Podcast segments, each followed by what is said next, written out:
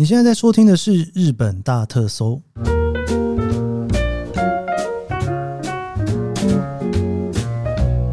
欢迎收听《日本大特搜》，我是 Keith 研究生。今天是二零二三年令和五年的九月六号，星期三。今天是我们第一百八十八回的节目。然后今天呢，这个节目也是预录的哈，因为我现在在旅行的路上。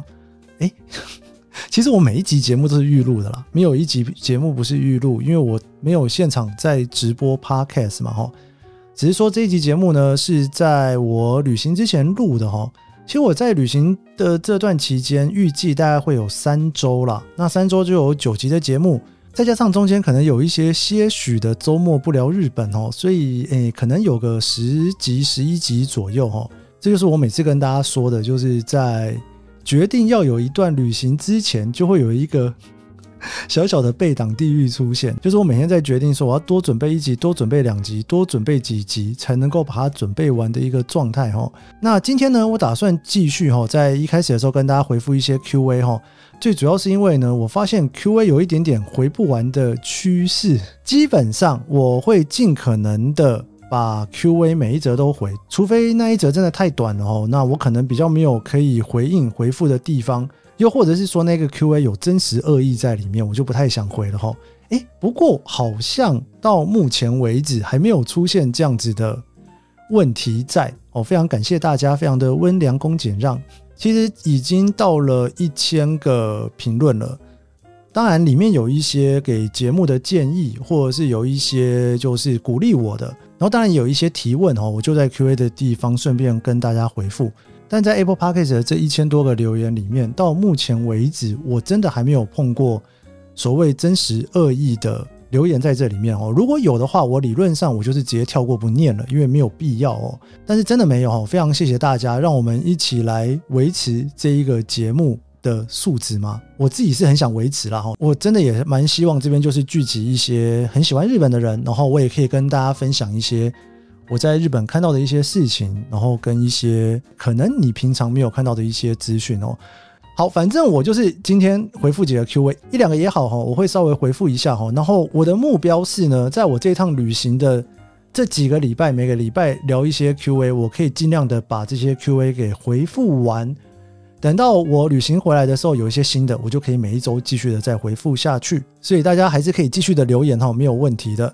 好，这个是 Notestella，原来残酷刚真的很厉害。我是二零一九年才第一次听到这首歌，长得不可思议的歌。当时是偷取现场演唱，感谢研究生的节目。刚开始时上班在路上听，现在是天天一早起床就迫不及待要听了。不论是在日本的最新趋势回顾和旅游相关主题，每个主题我都很爱，尤其是讲到车站的历史和其他铁道相关的主题，我都忍不住打开地图配合服用。好的，谢谢你。然后殷小璐很喜欢听 J-Pop 排行榜的主题，觉得能够更了解日本当地的流行音乐排名。但希望 Kiss 可以在影片资讯把榜单打上去，想每首都听听看。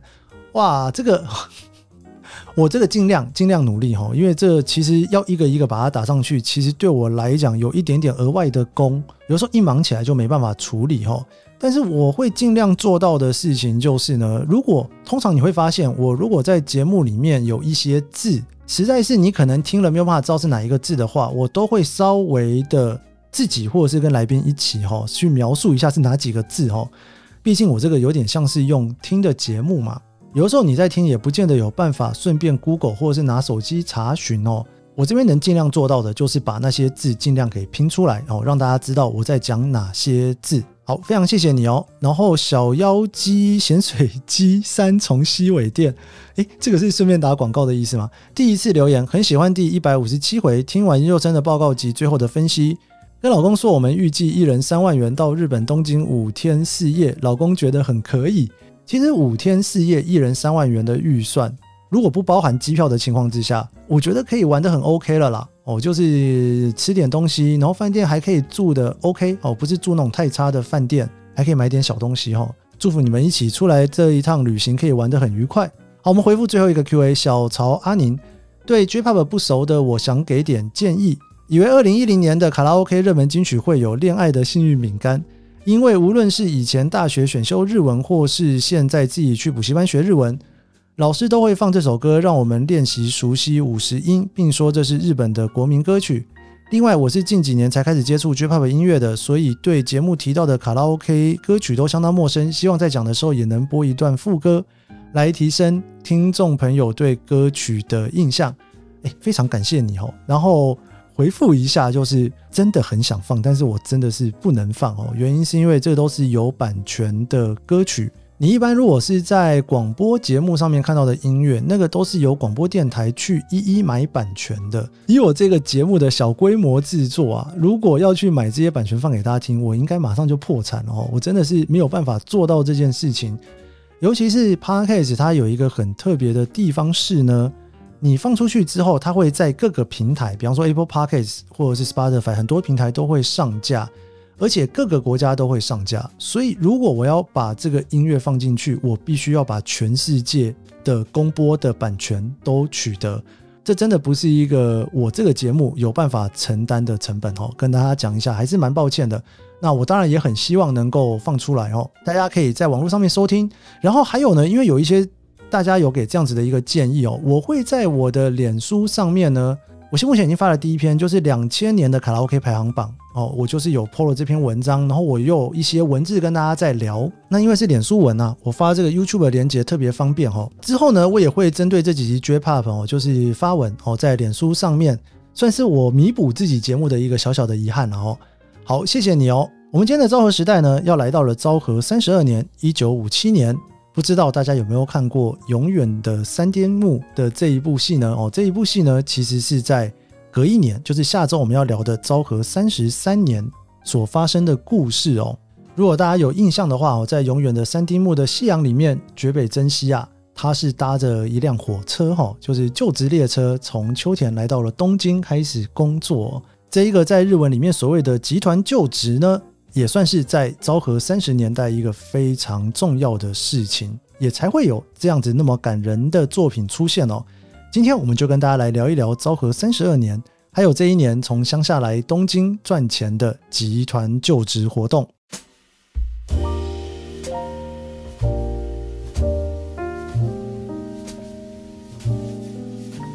Let's dream alone.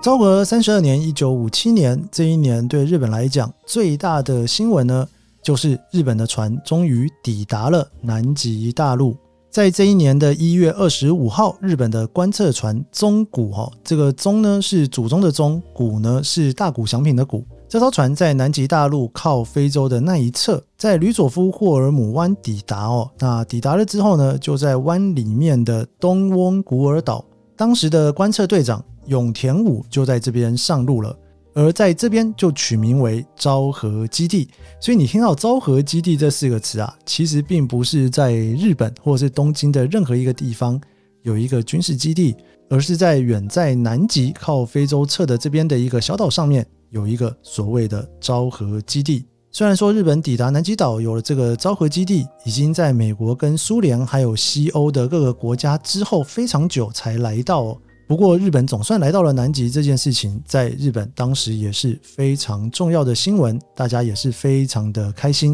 事实上呢，从昭和二十六年开始呢，各个国家啊，就是全世界开始以南极的极地为中心，有所谓的大规模的调查。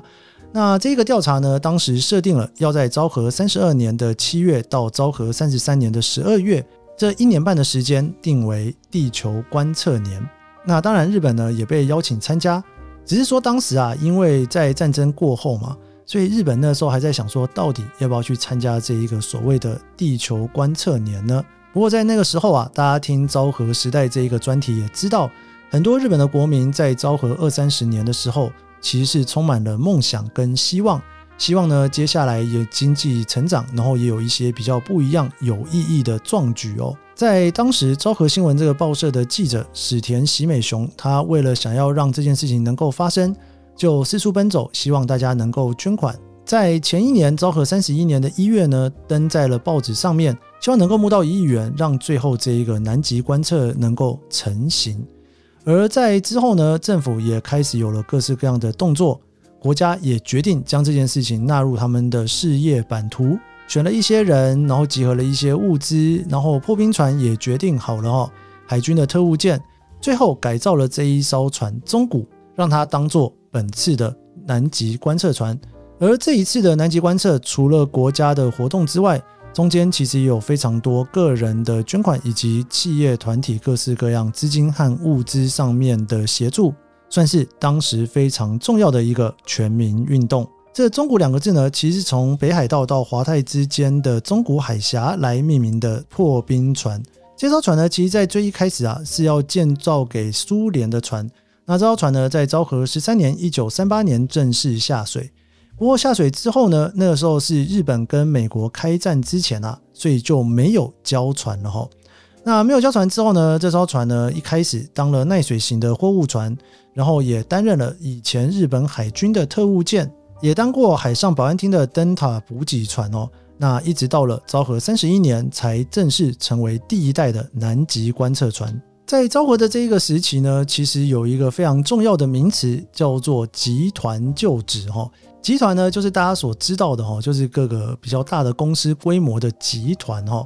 那就职呢，就是日文所谓的就职活动，就是找工作哈，找到一个职业的就职。集团就职这件事情呢，其实是很多乡下的小朋友哦，他们其实才国中毕业，还算是很年轻的时候。那这些人呢，在当时他们叫它叫做金色的卵哈，就是金色的蛋。他们呢，还充满希望的时候呢。就到东京来找工作哈，然后跟东京的一些商店街啊签约，从地方的人口来补足大都会的人力不足。这些参加集团就职的年轻人呢，会从乡下地方坐着专车哦，然后就一路到了东京来，或是各大都市去。然后最高峰在东京奥运开幕的昭和三十九年，在那一年呢，全国啊一共有三百多辆专用的火车哦，将近八万人的中学毕业生。到都市去集团就职。事实上呢，这个集团就职的活动啊，在二次世界大战之前就已经存在了哈。但是呢，如果你有听人家讲到这一个名词，通常都会指我们现在在聊的昭和三十年代哦。最主要的原因是因为在当时啊，工厂的各个生产的系统呢，已经进入到了大量生产的时代，制造业需要非常大量但是又简单的劳动力。而家庭经营的一些小的零售业啊、餐饮业啊，也就是商店街里面的那些小的商店，也非常需要家庭之外的各式各样辅助的劳动力。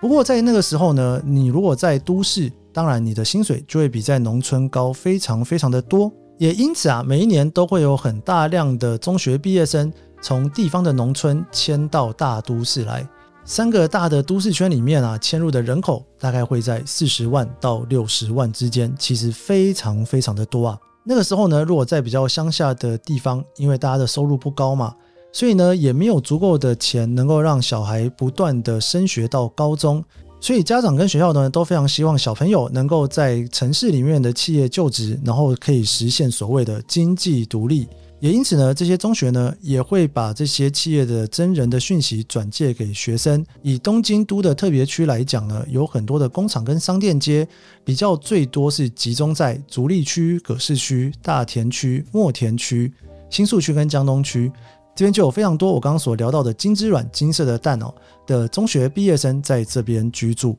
那当然，大家就会想到说，是不是在东京里面也有这些中学生呢？其实以东京或者是大阪、关西或者是名古屋的都市圈来讲，教育其实算是非常非常的发达，也有所谓的学历通膨哦。那这些学历通膨的结果就是呢，大家其实很多不只是国中毕业，甚至都有念到高中跟大学，也因此呢，以这种中学毕业生比较简单工作、薪水比较少的工作呢，就很难在都市找到。他们最主要都会在从东北或是九州地方找这些只有中学毕业的就职者来到大都会区。在最一开始啊，大概昭和二十七八年，昭和末期的时候呢，就职的倍率啊已经是一倍左右哈。到了昭和三十八年到四十年，就是所谓东京奥运的那个时候啊，这个就职的倍率已经超过了三倍。事实上，这个集团就职呢，在昭和二十二年的时候就有记录了哦。但是真正开始集团就职非常发达的呢，在昭和三十二年的这一个时代啊，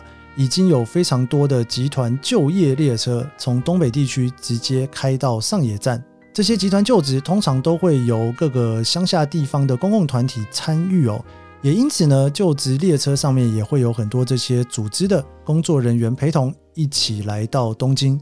像在秋田县呢，职业安定科或者是各个地方的职业安定所的工作人员都会一起来到这边。集团就职最兴盛的年代，每年到了五月的黄金周假期的前后呢，在东京的一些青年旅馆都会有大会。各个县的县知事，也就是县长，都会亲自出席来致辞。会造成这个集团就职这么兴盛的原因，其实有非常非常的多。那最主要的原因呢，其实还是在于说，我刚刚所聊到的，在大都会的地方啊，越来越多的大企业跟公务员，他们都是雇佣高中跟大学毕业生，也因此呢，很多在东京的小朋友，他们就会很努力的哈，让学历能够越念越多。到最后就造成了像是一些我刚刚讲的逐利区之类的地方，就会有很多小工厂，还有一些个人的商店哦，就会面临到了人手不足的情况。在二次世界大战之前啊，农村的农业主呢，最主要都会由长子继承，而二儿子、三儿子、四儿子在以前最主要都是由军队来负责供养。而在二次世界大战之后呢，这个二儿子、三儿子之后的呢，已经没有军队来供养他们之后。就变成是大儿子、长子必须要负的责任了。在当时啊，东北地区的农村通常平均都会兄弟超过六个人哦，大家就可以想象哦，这个就业跟家庭的问题有多么的严重。也因此呢，乡下地方没有办法花更多的钱让他们念书的小朋友呢，在中学毕业之后，学历还比较低，而来到东京去协助这边的一些产业的发展，成了最主要的因素。那另外呢，就是其实我们在前几集的节目有聊到说，在当时最主要的义务教育从小学扩展到了中学，这个九年的教育呢，到国中毕业大概就是十五岁左右的时候，在十五岁开始要经济独立，就变成是很多人的目标。继续要往上面的高中升学率其实只有一半，大大学升学率更低，只有十 percent。就算小孩非常有能力可以升学，家里面的经济也不见得有办法支撑，所以这个所谓的城乡的差距也越来越大。以都会区的一些雇主啊，真的是求才若渴啊。虽然说学历只有中学毕业，但是呢，薪水啊、福利啊也是不断的提升，而且也会教他们很多比较高阶的技术。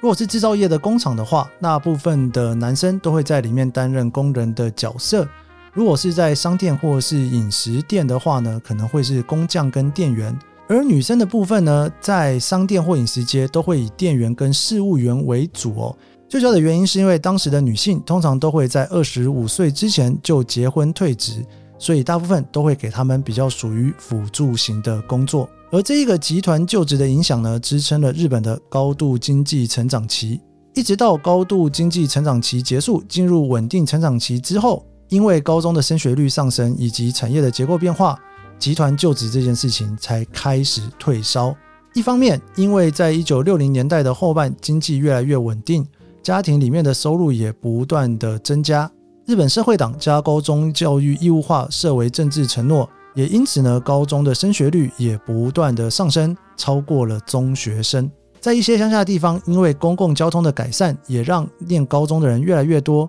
而除了教育的因素之外呢，政府也开始慢慢制定了越来越多对于十八岁以下劳工的限制，比方说他们不能从事深夜或者是超时工作，也无法取得一些资格跟证照。再加上啊，日本的经济在昭和四十年的股市不景气，以及到了昭和四十九年的石油危机之后，越来越多的中学毕业生他们选择了升学，中学毕业就马上找工作的人越来越少。企业呢也开始要求高中以上的学历。一九七五年昭和五十年的时候，最后一班集团就职的列车从东北地区开向了东京。隔年，全国只剩下冲绳县有所谓的集团就职。而在隔年的昭和五十二年，劳动省就正式完全废除了集团就职这件事情，结束了这二十几年来的集团就职光景。我们趁着机会聊了比较长的集团就职的这整件事情哦。我们回头多聊一下昭和三十二年这一年吧。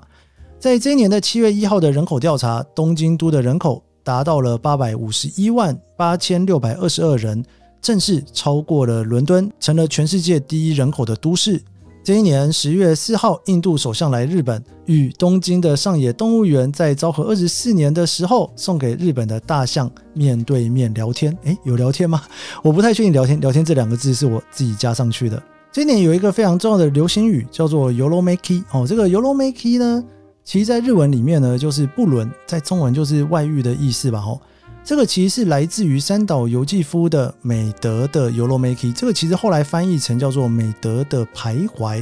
或者是《美德的动摇》哈。在当时啊，其实有非常多这种不伦啊、外遇的故事哈，成为了畅销书哦。另外一个非常有名的一本啊，是原田康子的小说《挽歌》。这个《挽歌》啊，其实卖了七十万本以上哦。在当时有非常多这种类型的小说大卖。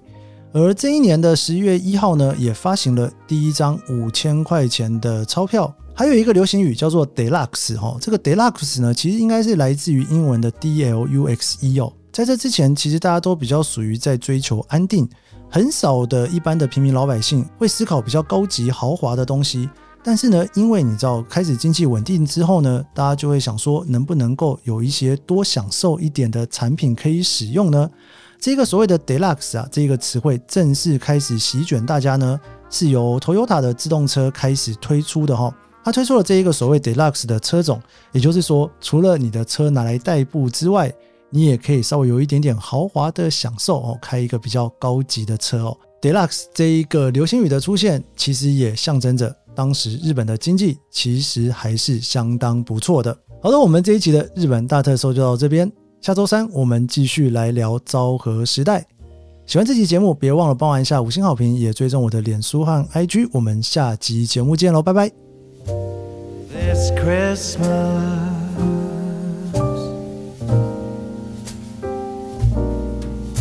and let the world just miss us.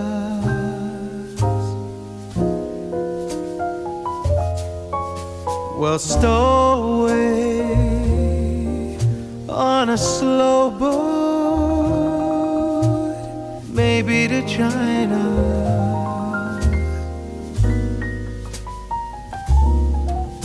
Wherever, let's take forever to dream of.